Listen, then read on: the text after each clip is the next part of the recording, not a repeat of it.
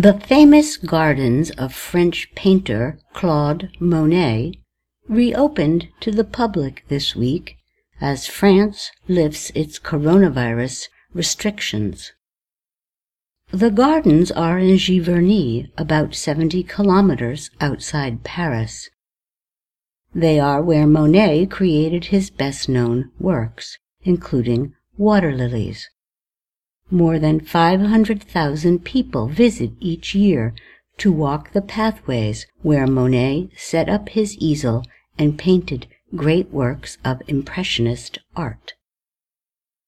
Most visitors come in the spring when the painter's large and colorful gardens are in full bloom.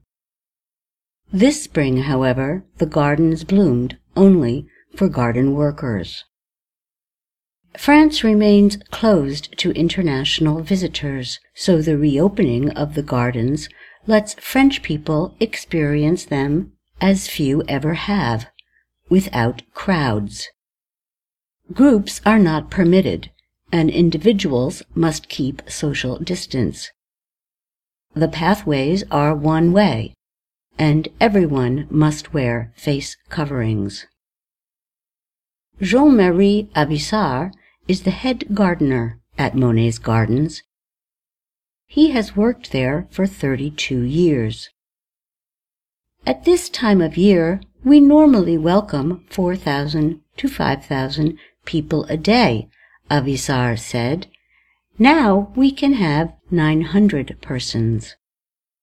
He added, We are very happy to show what we do.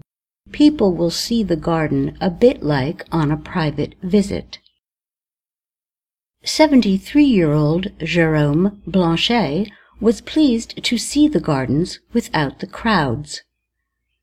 We are seeing it in exceptional conditions, he said.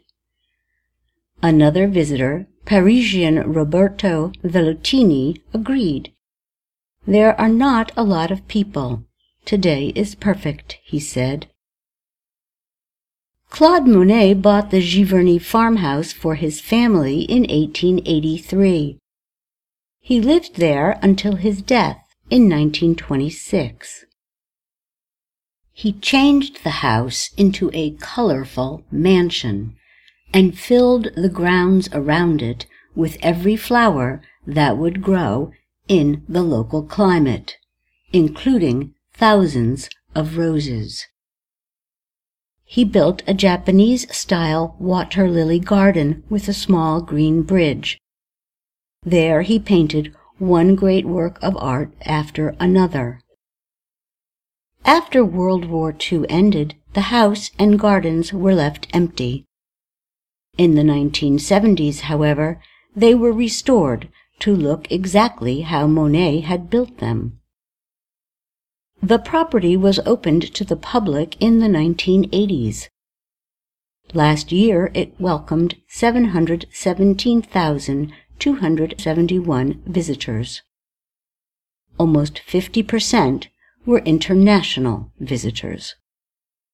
I'm Susan Shand.